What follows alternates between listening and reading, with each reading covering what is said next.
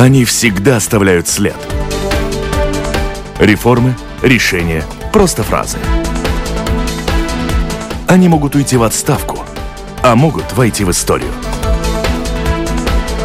Сегодня они действующие лица.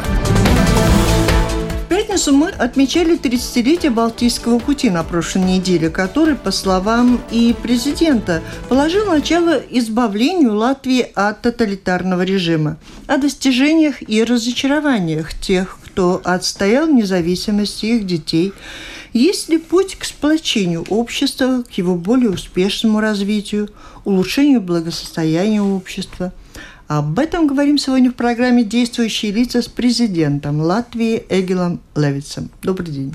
Labdien! У микрофона автор и ведущая программы журналист Валентина Артеменко. В студии вместе со мной работают журналисты Алина Ластовская из журнала Forbes. Добрый и день. Кристина Худенко из новостного портала Delphi. Добрый день. Оператор звукозаписи Валдис Райтумс. И работаем мы билингвально. На это, наверное, обратили уже внимание. На этой неделе вы встречались э, в дискуссии с молодыми людьми, оценивая и социальное, и экономическое положение в нашей стране, ответить нам на вопрос, как, на ваш взгляд, молодежь настроена развивать экономическую и социальную ситуацию в стране или покинуть скорее Латвию? Es šonadēļ tikos ar eh, politisko partiju jaunatnes organizāciju pārstāvjiem. Bija kādi 130 jaunieši šajā sarunā Rīgas pilī. Es speciāli uzaicināju politisko partiju jaunatnes organizāciju pārstāvis, lai uzsvērtu to, ka līdzdalība demokrātijā ir jāsāk jau no uh, pilngadības vai teiksim, no jauna vecuma. Uh, lai uh, mums būtu atbildīgi līdzpilsoņi, kuri veido šo uh, valsti, kuri veido Eiropu kopā ar citām valstīm. Es uh, satiku ļoti pozitīvi noskaņotus jauniešus, kuri ir saprot uh, savu lomu, kā tie, tie kas ņems uh, vai nesīs stafeti tālāk. Uh, Un uh, Latvijā ir visas uh, iespējas un izredzes uh, būt attīstītai valstī, ja mūsu sabiedrība to vēlas un uh, grib, un jaunieši tie, kas to uh, virzīs arī tālāk. Tāpēc ir svarīgi šī atbildības sajūta, un uh, politisko partiju jaunatnes organizāciju pārstāvjiem tāda ir. Es arī aicināju viņus runāt ar saviem vienaudžiem un uh, draugiem. Jo Latvija jauniešiem ir uh, lielo iespēju zeme, ja mēs aizbraucam, varbūt lasīt zemenes īrijā, tas, protams, arī ir viena iespēja. Bet, eh, teiksim, Latvijā ir liels darba roku trūkums, ir sevišķi kvalificētu darba roku trūkums, tā kā ir darba pilnas rokas. Un, ja cilvēks grib izvirzīties, eh, veidot savu dzīvi un sabiedrību, tad Latvijā tiešām jauniešiem ir lielas iespējas. Ir sevišķi, protams, tiem, kuri ir ieguvuši attiecīgu izglītību. Ну, вы начали говорить о том, что у нас много возможностей, не хватает рабочих рук, но обычно мы говорим и об иммиграции, и о эмиграции, то есть и о том, что люди уезжают отсюда, и о том, что нам нужно было бы искать людей, которые будут приезжать сюда работать. Какая ваша позиция, что нужно сделать, во-первых, для того, чтобы люди перестали хотеть уезжать, и, во-вторых, нужно ли думать о рабочих, о привлечении рабочих из-за rubiežā sēdā? Es domāju, ka uh, tas, kā jaunieši cenšas iepazīt citas zemes un citu sabiedrību, ir dabiski un normāli. Un uh, jauna pieredze vienmēr paver jaunas apvāršņas. Uh, es to neredzētu kā kaut kādu ļoti sliktu parādību. Svarīgākais ir tas, lai šie cilvēki pēc tam atgriežas Latvijā un liek savu pieredzi lietā, uh, šeit. Un man jāsaka, ka tagad, beidzamos gados, kad krīze pārvarēta, ka Latvijā strauji aug ekonomika, viena no straujāk augošajām ekonomikām Eiropas Savienībā ir tieši Latvijā to cilvēku skaits, kuri atgriežas, jau tuvojas to cilvēku skaitam, kuri e, aizbrauc uz ilgāku vai īsāku laiku no valsts. Interesanti tas, ka Igaunijā jau kādus trīs gadus ir e, pozitīvais e, saldo. Tas nozīmē, atbrauc vairāk nekā izbrauc. Es domāju, ka Latvija arī e, ļoti drīzā laikā sasniegs šo līdzsvaru starp tiem, kas izbrauc un tie, kas atgriežas ar jaunu pieredzi. А я немножко углублю вопрос. Вот на ваш взгляд, что надо сделать в Латвии, чтобы вот такие квалифицированные люди, как ваши дети, захотели вернуться в Латвию? Вы бы, наверное, этого хотели. Protams, pat labāk ir iespējams iegūt šo pieredzi ārzemēs, bet ir iespējams, protams, arī turpināt ar šo pieredzi arī Latvijā. Un es domāju, ka tā arī būs attiecībā gan uz maniem bērniem, gan uz daudziem citiem cilvēkiem, kas redz savu перспективу Латвии. Я все-таки не случайно начала программу с того, что мы недавно отметили 30-летие Балтийского пути. В ходе празднования мероприятия прозвучало много речей с верой в перспективу, с надеждой, но едва поутихли как бы праздничные, заговорили о том, а что изменилось за 30 лет, а изменилось ли настолько, как мы хотели, и не пора ли нашим детям вставать вновь браться за руки и что-то предпринимать. Вы слышите вот эти голоса? Jā, protams. Es domāju, lielākā uh, izmaiņa ir tā, ka toreiz mēs cīnījāmies par savu valstu un brīvību, un tagad mums tā ir. Tagad mums tā ir pašsaprotama lieta. Mēs to pat īpaši neievērojam, ka mēs dzīvojam brīvā, demokrātiskā valstī, kur katrs var izteikt savu viedokli bez uh, tā, ka ir jābaidās par represijām, ka var piedalīties valsts pārvaldībā. Un it sevišķi es jau teicu, ka pilsoņiem, aktīviem pilsoņiem ir nu, morāls pienākums vismaz to darīt. Tādēļ es domāju, ka tas vispār nav salīdzināms situācija pirms 30 gadiem un šodien. Tā bija apspiestības situācija, okupācijas situācija. Šodien mēs esam brīva, demokrātiska valsts Eiropas Savienībā. Protams, demokrātija nenozīmē teiksim, tādu absolūtās laimes sajūtu. Katru reizi jārisina visādas problēmas, un mums arī jārisina šīs problēmas. Jo vairāk cilvēki iesaistīsies šo problēmu risināšanā, jo ātrāk tās tiks atrisināts. Mums ir ikdienas problēmas, kas ir normāli, kas ir jebkurai demokrātiskai sabiedrībai. Ir Latvijai savas problēmas, ir Francijai savas problēmas, ir Vācijai. Un demokrātiskā sabiedrība rada iespēju un mehānismu, kādā veidā šīs problēmas var tikt risinātas. Taču tas ir atkarīgs, cik labi un cik, cik aktīvi to dara no sabiedrības, teiksim, politiskās iesaistes līmeņa un kvalitātes, diskusiju kvalitāte. Piemēram, es redzu, ka Latvijā ir diezgan nepietiekama. Tas ir, tas ir arī mēdīņu jautājums. Mēdīji nu, nevienmēr uztur kvalitatīvu diskusiju. Nespēja atšķirt nozīmīgo no maznozīmīgā. No tā, kas ir īsts jautājums, kas ir pseido jautājums. Es domāju, tas ir viens mēdī, protams, ir viens jautājums, bet, bet vispār, lai valsts ātrāk attīstītos un ātrāk savas problēmas atrisinātu, tomēr ir jādomā nopietnāk un ar galviņu jādomā, jāpiedalās mūsu politiskajā procesā. Es to aicinu attiecībā uz mēdījiem. Es to aicinu vispirms, protams, attiecībā uz jebkuru Latvijas pilsoni, uz jebkuru Latvijas iedzīvotāju, kuram šīs iespējas ir, un saprātīgā veidā tas ir jāizmanto. Вы начали говорить о проблемах, я просто хотела узнать, а на ваш взгляд, какая вот самая неотложная, за которую нужно вот сейчас взяться сегодня и начать ее решать? Redziet, valsts ir komplicēta mehānisma, un sabiedrības arī komplicēta mehānisma. Ir vienkārši, kā saka, sašaurināts skats, ja jūs teiktu, ir viena lielā problēma. Pirms 30 gadiem bija viena lielā problēma. Tā bija valstiskā neatkarība un demokrātija. Un tādēļ viss arī bija vienoti par to.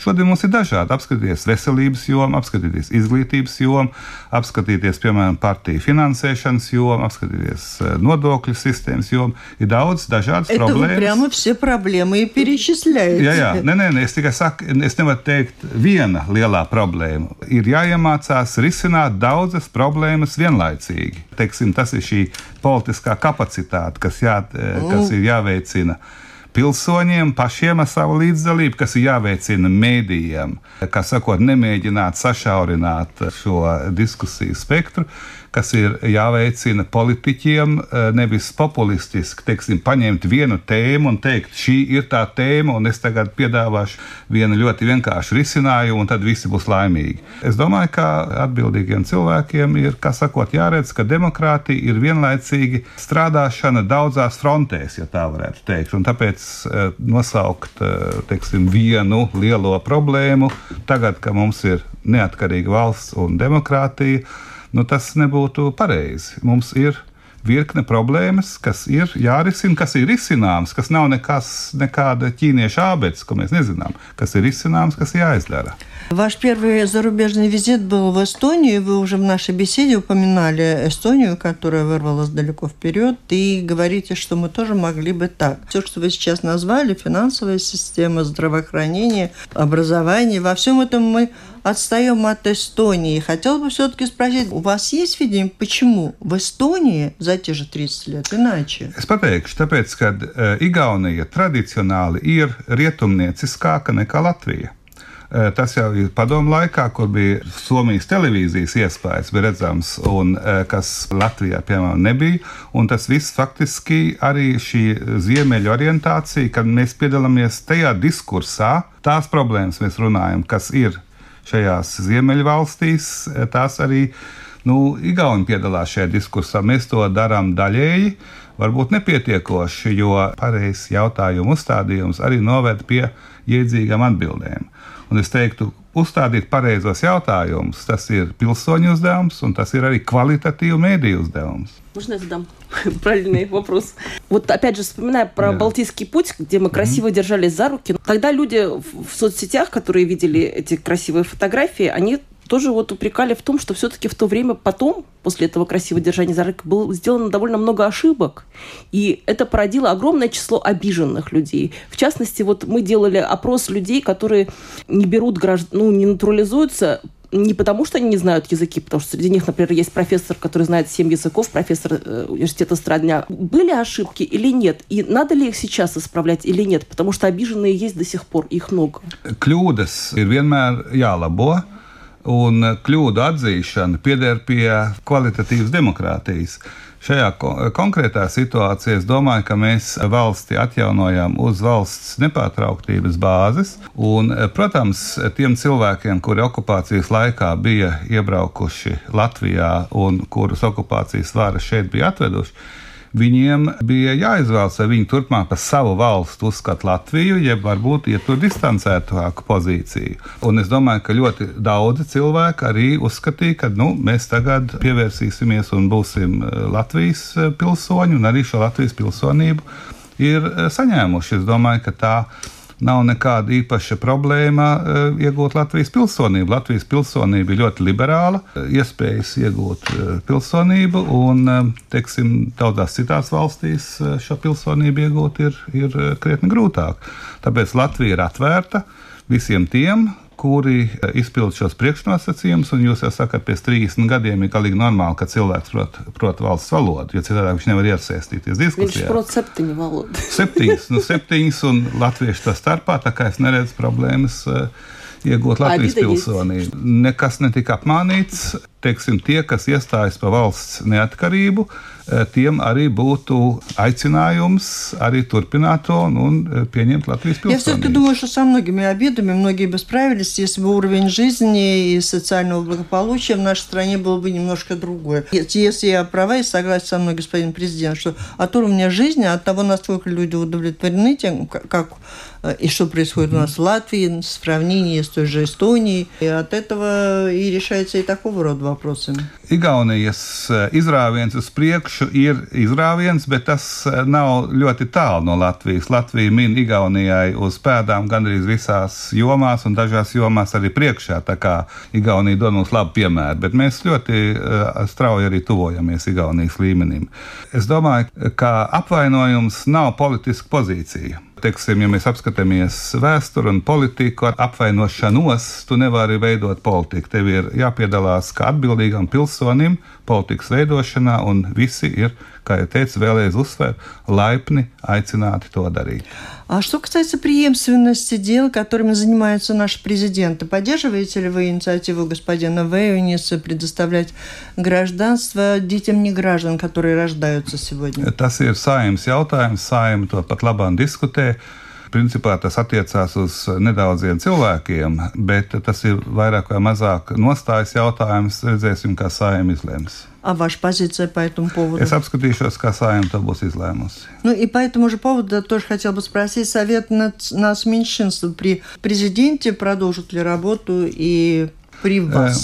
Jā, es domāju, ka sabiedrības teiksim, sašķeltība ir jāmazina. Tas ir galvenais uzdevums mūsu sabiedrībā, vai viens no galvenajiem uzdevumiem - mazināt sašķeltību.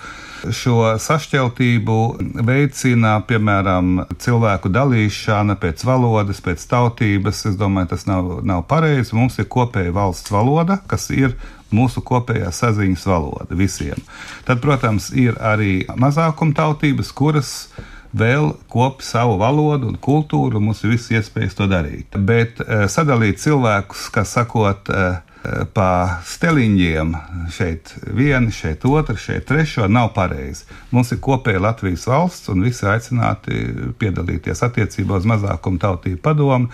Es domāju, ka teiksim, tāds jauns formāts, ko mēs e, mēģināsim ieviest, ir tiešām nevis tādas statiskas padomes, bet gan diskusiju fórumi. Tā kā piemēram šodien bija partijas jaunatne, un viens no pirmajiem tieši būs arī par mazākumu tautību jautājumiem, kur mēs uzaicināsim gan ekspertus, gan tie, kas ir piedalās e, mazākumu tautību kultūras veidošanā, gan sabiedrības pārstāvis, lai teiksim, e, radoši pieietu šim jautājumam.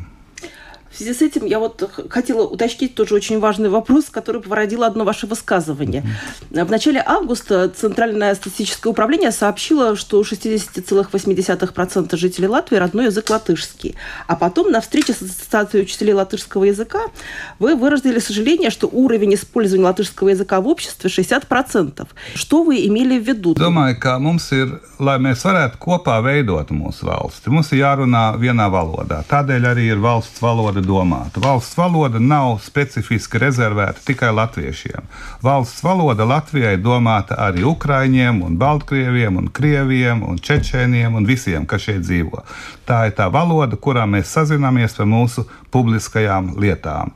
Un tas, ka eh, teiksim, valsts valodas lietojums beidzamos 20 gados ir diezgan lēni pieaudz, tas norāda uz šo problēmu, kas ir daļēji saistīts ar iesīkstējušo priekšstatu par to, ka katra tautība dzīvo pa sevi un tad kopā, tad, kā sakot, kompromisa veidā, tā kā politiskas partijas mēģina, kā sakot, veidot sabiedrību. Nē, katrs ir iesaistīts tic un tiek, eh, ir, viņiem ir iespēja un viņi ir aicināti piedalīties mūsu kopējās valsts veidošanā, ko nosaka mūsu demokrātiskā valsts iekārta.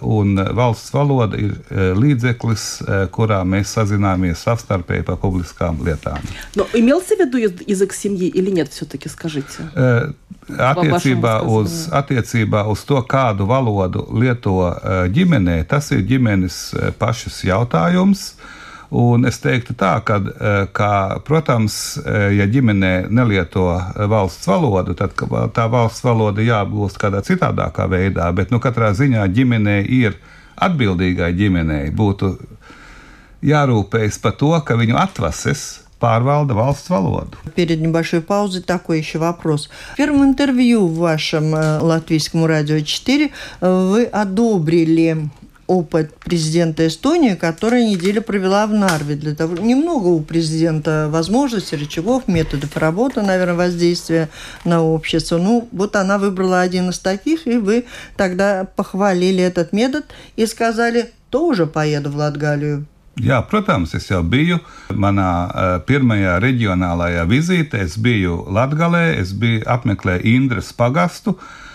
Kas ir pamatā Baltkrievu un Krievu apdzīvots pagasts. Latviešu tur ir ļoti maz. Es biju Slutišķu vecticībnieku ciematā, apskatījis tur šo etnogrāfisko māju, vecticībnieku māju, kas man bija, protams, ļoti interesanti. Es biju uh, Eh, Eh, latviešu eh, jaunatnes eh, nometnē divreiz divi, kur ir diasporas latviešu jaunieši šeit mācās par Latviju un iegūst latviskā zināšanas. Es biju arī nesen Aglonas svētkos, tā kā es nu, Latgali. Nu, kratkovremenē vizīte. Jā, protams, mana darba vieta ir Rīga, bet Latvijai es pievēršu ļoti lielu uzmanību. Es arī vienmēr esmu izteicies par to, ka latgaliešu valoda ir jārunā ģimenēs, lai to dot arī tālāk, eh, ka latgaliešu valoda un kultūra ir atbalstāma Un Latvijā man ir ļoti cieši kontakti. Jautājums, jūs laikam sākumā domājat, ka Igaunijas prezidents uz vienu mēnesi pārcēla savu, savu darba vietu uz Nārvu. Es domāju, Igaunijā tas eh, ir tik arī attiecīgi novērtēts. Es eh, varētu iedomāties, ka es arī kādas dažas dienas, eh, kādu vai kādu brītiņu varētu pastrādāt, pieņemsim, Daugaupilī vai Reizeknē. Pārcelt visu biroju tas būtu diezgan komplicēti, bet es domāju, tas ir, lai tuvāk iepazītos ar Daugopils un Reizeknas eh, pašvaldībām un Latgales pašvaldībām. Tā kā to es noteikti arī darīšu. Да, un, ваша kādas... коллега уже собирается на юго-восток, в Ряпе, ну, примеров для вас достаточно много. Напомню, вы слушаете программу «Действующие лица». В ней сегодня принимает участие президент Латвийской Республики Эгилс Левиц. В студии вместе со мной работают журналисты Кристина Худенко из новостного интернет-портала «Делфи» и Алина Ластовская из журнала Forbes. Если мы начали говорить про регионы, сейчас актуальная в повестке дня – это реформа наша территориальная. Самоуправление не все согласны, как всегда у нас вопросов много. Как вам кажется, мы дойдем уже в этот раз до результата и сможем ли ее провести? И какое ваше мнение по поводу этой реформы? Jā, es domāju, ka reģionālā reforma ir nepieciešama. Tādēļ, ka pašvaldībām ir uzdots veikt ļoti daudzas funkcijas, un tas arī pareizi, ka šīs funkcijas veids pašvaldība. Taču, ja pašvaldībā ir pārāk maz iedzīvotāju, tad šīs funkcijas veikt attiecīgā pašvaldībā ir grūtāk, un tās netiek vai nu vispār veiktas, vai ne tādā kvalitātē. Tādēļ tie cilvēki, kas dzīvo mazā pašvaldībā, saņem vai nu mazāku e, pakalpojumu klāstu, vai varbūt mazākas kvalitātes pakalpojumus, tas rada arī šo nevienlīdzību starp e, pašvaldībām. Tādēļ ir pareizi, ka tiek veidotas lielākas pašvaldības, kuras ir ar pietiekošu iedzīvotāju skaitu, lai varētu šīs funkcijas, kas ir pašvaldību funkcijas, veikt. Taču vienlaicīgi cilvēki ir piesaistīti savai tiešajai videi, savai, savam ciemam, savam pagastam, savai tiešajai apkārtnē, ko tu vari izstaigāt kājām, kur tu pazīsti savus kaimiņus un savu vietējo sabiedrību. Tas ir ļoti svarīgi, ka cilvēkiem ir šis lokālais uh, kontakts, šī lokālās uh, vides izjūta. Uh, ir nepieciešams arī saglabāt šo lokālo piederību, šo lokālo identitāti, šo lokālo tradīciju, un to var izdarīt tādā veidā, ka šīs mazās administratīvās vienības tiek saglabāts, un tām tiek uzticētas tādas funkcijas, ko iedzīvotāji var veikt arī ar nelielu iedzīvotāju skaitu. Un tur, piemēram, būtu arī, lai šo līdzdalību veicināt, varētu, piemēram, pašvaldībai referendumi tikt ieviest kā lēmumu pieņemšanas mehānisms un tā tālāk. Tā kā tas viss ir iespējams. Un eh, tas ir jautājums par to, vai šī reģionālā reforma tiek eh, teiksim, veikta pietiekoši saprātīgi, lai eh, visas šīs intereses tiktu sabalansētas. Ну, возможно ли ее вообще осуществить, если мы будем все время пытаться найти баланс, потому что не каждое самоуправление хочет ликвидировать свою местную думу. Tas, ka cilvēki piedalās kā domnieki vai kā pašvaldību vēlēti darbinieki savas pašvaldības darbā, ir ļoti svarīgi, jo tas ir demokrātijas elements. Mēs nevaram teikt, ziniet, mums ir par daudz Eh, pašvaldību vēlēto deputātu, un tādēļ mēs viņu samazināsim. Demokrātija prasa līdzdalību. Referendumi ir un naudu, bet demokrātija nevar mērīt naudā. Ja par demokrātiju jāmaksā, tad tā ir cena, kas pieder turklāt. Bez tam, tā, protams, ir ļoti smieklīgas summas. Tur nav vispār par to vērts runāt. Bet tas, ka cilvēki tiek iesaistīti vai nu kā deputāti, vai arī tieši pašvaldības referendumā. Tas, manuprāt, ir ļoti svarīgi, un par to arī valdība domā. Es tagad saprotu, ka šis jautājums vēl nav varbūt izdiskutēts līdz galam, bet nu, es katrā ziņā iestājos par to, lai arī vienlaicīgi notiktu pašvaldību apvienošanās tādā veidā, ka, mēs, eh, ka rezultātā būs lielākas pašvaldības, bet vienlaicīgi arī palikt šīs mazās vienības ar tām funkcijām, kuras tās patiešām spēj veikt. Tas ir ļoti būtiski, lai cilvēki tiktu iesaistīti savā konkrētajā vidē. Демократия также требует наличия демоса, народа. У нас ну, как-то довольно его мало осталось. У вас есть какие-то нетрадиционные какие-то ходы, вот, чтобы вот как-то Diemas bija naš buļš. Sabiedrības un valsts kvalitāte nav atkarīga no iedzīvotāja absolūtā skaita. Piemēram, Luksemburgai ir četreiz mazāk iedzīvotāji nekā Latvijā, un eh, valsts un sabiedrības eh, dzīves kvalitāte ir krietni augstāka. Tas nav atkarīgs no konkrēta iedzīvotāja skaita. Katrā ziņā eh, iedzīvotāju skaita samazināšanās rada struktūrāls problēmas. Piemēram, strādājošo skaits samazinās, jāuztur vairāk pensionāru un tā tālāk.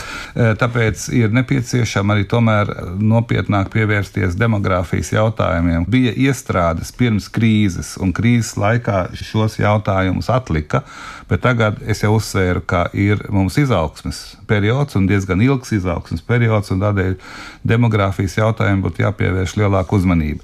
Pie tam demogrāfija nenozīmē tikai pabalsti, ja teiksim, vides radīšana, kas būtu bērniem un ģimenēm draudzīga vide. А как вы оцениваете, насколько дружественная эта среда с семьям?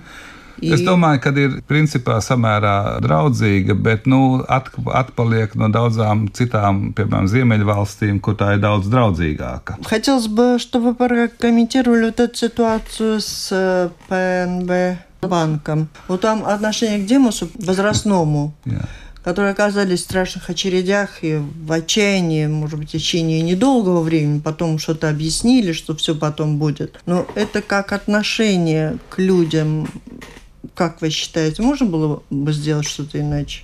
Attiecībā uz PNB banku tas nozīmē, ka man jāsaka, ka viena no kļūdām, kas tika pieļauta, teiksim, nu, beidzamos varbūt desmit gados, bija nu, nepārāk tīras naudas uzņemšana un uzkrāšana mūsu bankās, kas saistīts galvenokārt ar mūsu banku krievisko orientāciju, kad no turienes ieplūda nauda, kas varbūt nebija mūsu ekonomikā ļoti labvēlīga. To, protams, arī pamanīja Eiropas banku uzraudzības iestādes, un tādēļ arī ir šī banku konsolidācija ir ieteikta mums, un mēs arī to darām, jo šī kļūda ir apzināta un šī kļūda tiek pat labāk labota.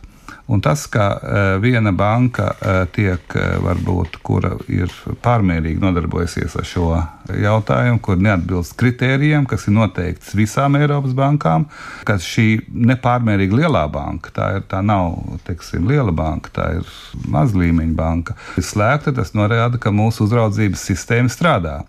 Un arī tas, ka cilvēki arī e, nezaudē savu naudu, bet e, saņem savus, e, savus noguldījumus atpakaļ, un tad viņiem, protams, ir jāiegulda šie ieguldījumi citā bankā. Es domāju, ka tas ir varbūt ne gluži patīkams, bet tomēr viens Latvijas finanses sistēmas atveseļošanās simptoms. Principā šādas bankas, kuras nespēja izturēt šo standartus, tām nav vietas Latvijas banku sistēmā. Я еще хотела поговорить про бюджет следующего года. Во-первых, это такая ситуация с э, Рига Сатексма, которым нужно будет дать дополнительных, э, дополнительные средства. Это, во-первых. Во-вторых, э, опять очень много желаний и просьб у министерств по поводу дополнительных расходов. Каков ваш взгляд вообще на эту ситуацию и, может быть, какие-то приоритеты вы можете тоже обозначить со своей стороны, что вы предлагали министру финансов, может быть, или министрам на что-то ориентироваться и в первую очередь, возможно, решать какие-то конкретные Jā. вопросы? Katru gadu notiek budžeta diskusijas. Budžeta diskusijas ir uh, tādējādi strukturēta, ka tiek pieprasīti teiksim, lielāki līdzekļi, ņemot vērā to, kas ir nu, nepieciešams. Uh, un tad budžeta procesa rezultātā panāk kaut kādu kompromisu starp šiem, eh, šiem plāniem. Jo visus vis plānus, kas ir visi labi plāni un pamatoti plāni, eh, realizēt nevar vienkārši tāpēc, ka kopējās naudas nepietiek. Un tādēļ ir valdības uzdevums panākt šo balansu. Tas arī notiek šogad, tāpat kā visus citus gadus tā tas ir noticis, un tas ir demokrātisks budžeta veidošanas process. Un es esmu pārliecināts, ka ministru prezidents, kā eh, labs eh, sarunu vedējs un kompromisu, labu kompromisu veidotājs, eh, prasīs arī šoreiz šo kompromisu, šo saprātīgo kompromisu atrast starp šīm dažādām prasībām un budžeta iespējām. Tāpēc es nedošu viņam padomus Es uzticos, ka tas tiks arī izdarīts самерīgā un saprātīgā вейда. Ну вот министр финансов просто высказался о том, что очень важно не допустить, чтобы ради каких-то желаний повышались налоги уже в следующем году, например, чтобы это компенсировать. Вы видите такую возможность, опасность, что мы можем принять все-таки какие-то не совсем правильные, возможно, решения, не делать реформу налоговую в 2021 году, как об этом говорят, а начать опять в конце года менять какие-то условия игры? Redziet, tas ir arī viens piemērs, kā valdība uzskata, un es tā pievienojos, ka šādā situācijā ir jābūt zināmai nodokļu stabilitātei. Tas ir viens no priekšnosacījumiem stabila budžeta veidošanai. Vienlaicīgi arī valdība, plānojot konkrēto budžetu, kas tagad jāpieņem rudenī, redz arī attīstību uz priekšu nākamos divus vai trīs gadus, lai mēs varam redzēt, varbūt šoreiz, šogad attiecīgais plāns nevar tikt īstenots tādēļ, ka mums būtu šogad citas prioritātes, bet varbūt nākamgad. To mēs ieliksim nākamgad prioritātēs. Un līdz ar to, ja tu skaties nevis viena gada perspektīvā, bet triju gadu perspektīvā, daudzi no šiem labajiem un pamatotajiem ministriju plāniem varētu tikt īstenot. Ja ne tagad, tūlīt uz karstām pēdām, tad vismaz tuvākajā laikā. Чтобы было что делить, надо что-то заработать. Но, как сказал ваш конкурент за пост президента Дидзе Шмидц, что инвестиции в Латвию сегодня не привлечут даже... Как вы собираетесь привлекать? Вот все-таки вы представляете Латвию за рубежом, как вы будете доказывать, что мы та страна, куда надо вкладываться? Es domāju, ka ārzemju investīcijas ir, investīcija vide ir pietiekoši draudzīga investīcijām. Mums ir Eiropas Savienības legālā infrastruktūra, arī valdība strādā aktīvi, lai piesaistītu šo, šīs investīcijas. Vienlaicīgi tas arī ir mūsu uzņēmēju uzdevums. Uzņēmējiem ir jābūt aktīviem un radošiem, lai piesaistītu sev ārzemju partnerus. Valdība to var teiksim, veicināt šo vidi, bet tā nevar tagad teikt kādam pie manis pēc franču uzņēmumam, zini, nopērts vienu daļu vai piedalies kopprojektā ar tādu un tādu Latvijas firmu. Tas ir šiem pašiem uzņēmējiem, franču un latviešu jāsarunā kopā, lai veidotu šo kopējo projektu. Līdz ar to es teiktu, ka valdība dara savu darbu. Un es domāju, ka ir varbūt jomas, kur to varētu darīt vēl aktīvāk, vēl labāk. Tāpēc mums arī ir zināma jāinvestē, mums pašiem jāinvestē tajās institūcijās, kuras nodarbojas ar Latvijas tēla veidošanu ārzemēs, ar investīciju piesaisti ārzemēs. Tas ir teiksim, tāda ilgstoša politika, lai piesaistītu ārzemju investors. Es domāju, tas tiek darīts pietiekoši labā а līmenī, un tas var tikt arī turpināts.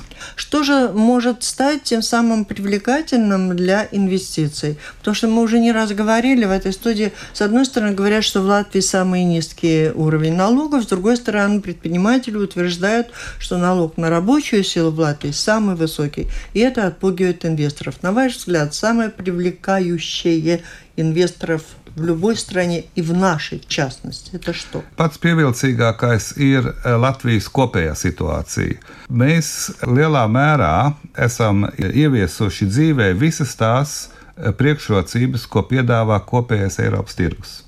Un tas ir svarīgi, jo mūsu pašu tirgus ir samērā neliels, un investējot šeit, Latvijā, Eh, kur ir pietiekoši augsti kvalificēts darba spēks. Eh, nevis ļoti augsts, un tas ir mūsu varbūt teiksim, ambīcija paaugstināt mūsu darba spēku kvalitāti bet nu, viņš ir tomēr samērā augsts. Varētu šie investori arī iegūt lielāku Eiropas Viņi tirgu. Viņi jau nepietiek, не хватает рабочих рук, Jā, ведь об этом говорят. Bet attiecībā uz to, kuri ir kuri darba spēka jautājums, es domāju, ka darba spēka jautājums vēl nav izsvelts mūsu pašu iespējas. Tomēr ir Latvijā 6% bezdarbnieki. Tas ir struktūrāls bezdarbs. Struktūrāls bezdarbs nozīmē to, ka mums ir cilvēki, kuri nav piemēroti darba tirgumu, no otras puses ir darba spēka trūkums.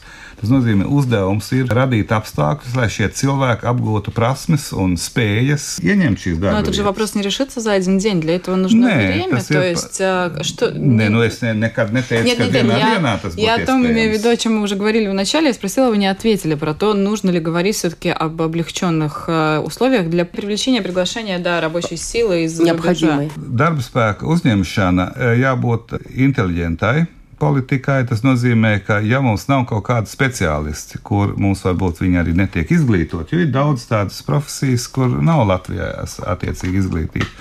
Tādā gadījumā, tur, kur tas ir nepieciešams, būtu, eh, protams, svarīgi, ka šie speciālisti tiek piesaistīti, un līdz ar to šāda veida darba spēka piesaistīšana ir eh, atbalstāma. Vienlaicīgi lētā darba spēka piesaistīšana. Es esmu personīgi diezgan skeptisks, un tur vajadzētu būt diezgan atturīgam, jo tas cita starpā arī neveicinās algu pieaugumu un līdz ar to labklājības pieaugumu Latvijas iedzīvotājiem, jo tas, protams, būtu eh, vienmēr lēta konkurence iespējama. Tā kā es domāju, tur vajag būt eh, pietiekoši fleksiblai un inteliģentai imigrācijas politikai. Я надеюсь, что мы плавно подошли к вопросу образования. Вот э, как мама трех детей, хорошо знаю ситуацию, которая то есть, во-первых, это компетентностная реформа, она касается всех. Во-вторых, языковая реформа, которая как, как двойной удар воспринимается многими родителями. Вот вы встречались с, с учителями латышского языка. Удалось ли вам понять, почему их так мало? Почему они все время в дефиците? Protams, arī latviešu valodas skolotāju skaits nav pietiekošs, un tas ir valsts ilgstoša teiksim, izglītības plānošanas politika. Es domāju, ka šeit ir šī izglītības plānošana likumdošanas politika ir, politiku ir iespējams uzlabot kas nozīmē, ka varbūt tiek piedāvāta izglītība eh, teiksim, tādās profesijās, kuras varbūt nav tik pieprasītas Latvijā, un arī varbūt ir pamaz piedāvāt izglītību tur, kur ir pieprasījums, kas ir ne tikai tajā brīdī, kad cilvēks iestājas augstskolā, bet kas būs pēc desmit gadiem. Tas prasa zinām ekonomisku un izglītības politikas plānošanu. Man jāsaka, ka šī plānošana nav bijusi līdz šim izglītības politikas stiprā puse. Šī situācija, ka mums trūkst attiecīgi kvalificēta darba spēka. E, tas, es domāju, piespiedīs cilvēkus, varbūt atbildīgos, e, nu, vairāk pie, pievērsties šim plānošanas jautājumam. Bet jūs arī pareizi teicāt, tas nav viens dienas jautājums, tas būs e, pēc varbūt dažiem gadiem šie, šie rezultāti. Nu, starp laikā jāmēģina iztikt ar to, kas ir. Es domāju, ka, piemēram, dabūt kaut kur ārpus Latvijas latviešu valodas skolotājus diez vai būs iespējams. Ну, это же вопрос не только о педагогах. Мы говорим и о том, что не хватает медиков, и обычно этот вопрос связывают не только с образованием, но и с зарплатами конкретных специальностей. И мы говорим о реформах и в сфере здравоохранения, и в сфере образования, о том, что мы направляем дополнительные средства, но все равно эта ситуация не решается так быстро, как хотелось бы. Tā tas ir attiecībā uz ekonomisko attīstību. Mēs varam vēlēties, un, ko mēs gribam, un tas vēlmes ir pa brīvu, un nevienam neko nemaksā. Taču kvalitatīva politika ir ilgspējīga politika.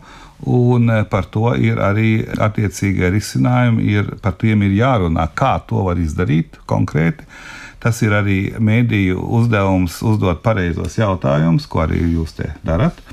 Un, eh, attiecīgi, ir gan partijām, gan nevalstiskām organizācijām, gan ekspertiem, ko ir jāpasaka, kā mēs konkrēti šos jautājumus risināsim. Bet attiecībā uz šo izglītības mhm. jautājumu es jums piekrītu, ka izglītības plānošana līdz šim nebija nu, tādā līmenī, kā tai vajadzētu būt. Vienlaicīgi es gribētu arī uzsvērt to, ka mēs šeit neesam kaut kā, kā sakot, ļoti izņēmums Eiropā. Daudzās valstīs trūkst skolotāju un arī trūkst mediķi daudzās valstīs. Eh, tas ir viss Eiropas jautājums. Un, eh, es domāju, un mūsēji brauc uz turieni. Mūsēji brauc uz turieni un eh, arī no, no citurienes brauc, kā saku, jo vietējo kvalificēto profesionāļu sagatavošana nav bijusi pietiekošā līmenī. Es domāju, no tā mēs esam mācījušies un šis izglītības plānošanas darbs tiks uzlabots. А вы не считаете, что может пострадать качество образования в школах с русским языком обучения, где теперь мы переходим в ходе реформы на больший процент э, преподавания на латышский не из-за латышского языка, а из-за нехватки специалистов, способных качественно преподавать на латышском языке. Вы сейчас об этом сказали, что плохо планировали, но нету их. Katrā ziņā reforma ir pareiza, reforma ir. Jautājums, vai e, ir pietiekoši šī pārēja sagatavota, tas arī izglītības ministrijā to nodarbojas. Es domāju, ka tas ir iespējams. Nu, protams, jautājums ir, kā tas var būt, ka 30 gadus pēc valsts neatkarības atjaunošanas vēl ir skolotāji, kuri nevar pasniegt valsts valodā. Ir, Но это не проблема детей, которые оказались Nē, у них nē, в nē, nē, nu, классах, tas да? ir šos, tieši tā, tā nav bērnu problēma, tas ir šo skolotāju problēma. Tādēļ ļoti steidzīgi ir jāmēģina šos vai citus skolotājus sagatavot. Es domāju, ka izglītības ministrija to arī dara Un to arī darīs tālāk. Bet divi gadi jau ir, ir kā sakot, paziņots, ka šī reforma būs. Un es domāju, ka arī tie cilvēki, kuri saprot, ko grib strādāt, turpināt strādāt eh, skolā ar latviešu valodas mācību valodu, arī paši ir, eh, kā sakot, eh, jau pielikuši pūles, lai divu gadu laikā iemācītos pietiekošā līmenī. Как latviešu оцениваете valodā, споры val- по valodā. выбору ректора Латвийского университета и нашего высшего образования? Nu, Tas ir ļoti nepatīkams, eh, nepatīkams situācija, ka uni- universitāte ir tādā veidā sašķēlusies. Man eh, pat labā nav īsti viedoklis, kura puse ir pareizā un kura nepareizā. Es domāju, tur ir dažādi juridiski atzinumi. Bet es domāju, ka tas viss ir sekundārs jautājums. Primārais jautājums ir nevis tas, kurš būs par rektoru, bet primārais jautājums ir augstskolu padarīt visas Latvijas teiksim, augstskolu sistēmu tāda, lai eh, tā piedāvātu Latvijas jauniešiem tādu izglītības līmeni, ko tie pieprasa. Un pat labāk ir tā, ka mums, eh, teiksim, nu, nav tāda līmeņa augstskolu pietiekošā daudzumā, kuri piedāvātu Eiropas līmenī konkurētspējīgu izglītību. Un es domāju, ka šī reforma par to tiek diskutēts. Ap citu, izglītības ministrijai ir uzdots sagatavot koncepciju līdz decembrim, kādā veidā tā domā panākt to, lai tiem jauniešiem, kuri vēlas un ir spējīgi paši iegūt augsta līmeņa izglītību, nu nebūtu jābrauc no Latvijas prom iegūt kādā ārzemju universitātē, bet tepat Latvijā, Rīgā vai manas pēc kaut kur Latgalē varētu iegūt šādu līmeņa izglītību. Redzēsim, ko izglītības ministrija liks priekšā. Arī varbūt man ir daži priekšlikumi šajā jomā. Es domāju, pēdējais laiks ķerties pie šī jautājuma. Есть ли какие-то опасения, что Латвия будет включена в серый список ну, по финансовому сектору? Как вы чувствуете? Es domāju, ka nē, jo Latvija ir mācījusies no šīm kļūdām, ko pielaida eh, ilgstoši iepriekšējās valdības. Tomēr ir eh, ļoti rūpīgi jāsako līdzi bankām, lai tie atbilstu t- tiem standartiem, kas tiek uzstādīti Eiropā. Un es domāju, ka eh, ministru prezidents arī nesen bija Amerikas Savienotajās valstīs, un viņš arī izskaidroja šīs reformas un eh, saņēma pozitīvu novērtējumu. Tas nozīmē, ka reformas iet pareizā virzienā. Arī tas, ko es jau pieminēju, ka viena banka tika, kura viena vidēja vai pat maza līmeņa lieluma banka tika slēgta, jo neatbild šim standartiem, tas norāda, ka šī sistēma strādā vai sāk strādāt. Līdz ar to es domāju, ka šis risks iekļūt pelēkajā sarakstā ir eh, praktiski novērsts. Говорили о том, что придется в государственный бюджет внести затраты на содержание Рига Сатекс, на покрытие определенных расходов, которые из себя представляет расточительность которую допустила Рижская дума и Рига Сатекс. Но при этом никто практически не несет никакой ответственности. Как вы оцениваете ситуацию с тем, несут ли ответственность люди, которые наносят определенный ущерб? правовую систēmu. Kā оцениваете? Вы как юрист? Tā ir Rīgas pašvaldības vadības neatbildība. Nu, tagad par to jāmaksā visiem Latvijas iedzīvotājiem. Tas, protams, ir jautājums ir par to, kādu vadību ievēl Rīgas iedzīvotāji. Jo acīm redzot, šī vadība nav tāda, kas spētu eh, sakarīgi saimniekot. Arī vēl viens jautājums, kādēļ valdība, kurai pienākas pašvaldības uzraudzība, kādēļ tā nav, kā sakot, uz- uzraudzību pienācīgi veikusi. Tā kā tur ir virkne kļūdas no dažādām institūcijām, no dažādām pusēm, un es domāju, ka nu, valsts mācās arī no kļūdām. Diemžēl arī no šādām 70 miljonu kļūdām. Es ceru, ka arī Rīgas iedzīvotāji sapratīs, ka nu, tā tas nevar tālāk iet. Arī eh, šī uzraudzība kļūs patiešām efektīvāka. Но вот деятельность КНАПа, правовую систему, как оцениваете? Es domāju, ka Knāps ir pierādījis beidzamā laikā ar to, ka tas tomēr darbojas pietiekoši efektīvi, un eh, man šķiet, ka eh, Knāps ir eh, svarīga mūsu tiesību eh, aizsargājošā institūcija, kuras darbība un faktiski kuras eksistence pati par sevi jau novērš dažādas nelikumības. Es domāju, ka tas ir, kad Knāps darbojas apmierinoši в частности, с вопросах с Римшевицем? Rimševica lieta ir tāda, ka Rimševica lieta tagad ir tiesā, un tiesa tad lems, nu, kādi tur tie pierādījumi ir bijuši vai nav bijuši. Kā sakot, es to nevaru komentēt, un tiesā tas tiks izlemts. То есть просто такой момент, что если суд решает, что да, он виноват, то это удар как бы по имиджу Латвии. Если он говорит, нет, он не виноват, то это удар уже по имиджу КНАБа. Nu, es jums tādā ziņā varētu piekrist, ka, teiksim, tā, nu, jāskatās, ir, kāds būs tiesas rezultāts, jo pat labāk šīs nostājas ir pretējas. Bet eh, es domāju, tā vai tā drīz eh, jauns eh, bankas prezidents jāvēl, un es domāju, ka tur būs tiks izvēlēta ļoti atbildīga un uzticama valstī un, un likumam un Eiropai un mūsu finanses sistēmai uzticama un kompetenta persona.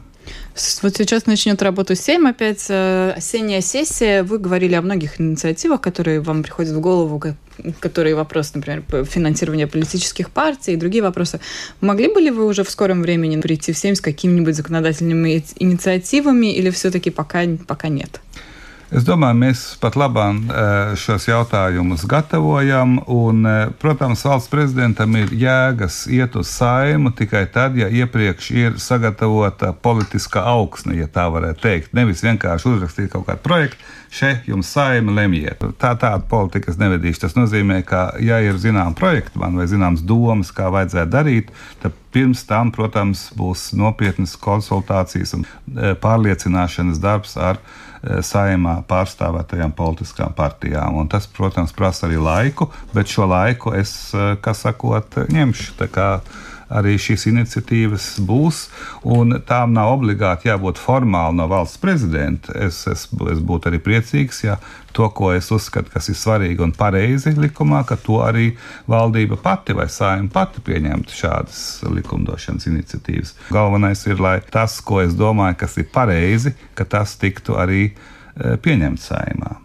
Мы провели здесь с вами почти час и очень много говорили о недостатках, о проблемах, о рисках. В завершение хотела бы вас спросить, в чем вы все-таки видите силу, во что вы верите. Со многими встречались сейчас, благодаря чему удастся Латвии sправиться с проблēmām, какие у нее, конечно, есть. Es domāju, ka šīs problēmas, ar ko mēs ikdienā nodarbojamies, tās ir normālās ikdienas problēmas. Ja jūs paskatieties katru savā dzīvē, jūs esat priecīgi, ka jūs vispār esat un varat šeit dzīvot, bet katru dienu ir visādi sīkumi, kas mums ir jāatrisina, lielāki un mazāki sīkumi. Un ar to mēs nodarbojamies arī valsts līmenī. Nav tā, ka teiksim, tagad mēs sakām, mums ir šīs problēmas, un pēc gada mums šīs problēmas, cerams, vairs nebūs, bet būs atkal jaunas problēmas. Demokrātija ir pastāvīga problēma risināšana. Nevajag satraukties, kad ir šīs problēmas. Mēs atrisināsim šīs, nāks klāt jaunas, mēs atrisināsim arī tās. Galvenais ir tas, ka mēs ticam savai valstī, ka mēs ticam savai spējai atrisināt šīs problēmas, ka mēs esam vienoti attiecībā uz mūsu valsti un mūsu demokrātiju.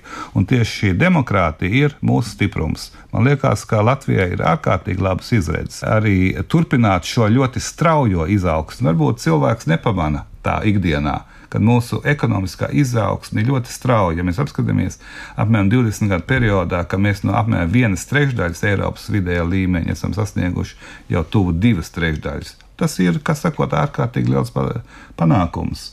Tāpēc man šķiet, ka Latvijā ir ārkārtīgi labas izredzes. Aicinu visu līdzdarboties, katram savā veidā, savā vietā un pēc savām interesēm, pēc savām spējām mūsu kopējās nākotnes veidošanā. Paldies! Спасибо. Это была Я, программа молодец. «Действующие лица». В ней приняли участие президент страны Эгелс Левиц и журналисты Алина Ластовская из журнала Forbes и Кристина Худенко из новостного интернет-портала Delphi. Программу провела Валентина Артеменко, Латвийское радио 4. Всем спасибо, удачи. До встречи в эфире. Jā, paldies Всего jums доброго. par šo interesanto sarunu un paldies visiem klausītājiem par klausīšanos.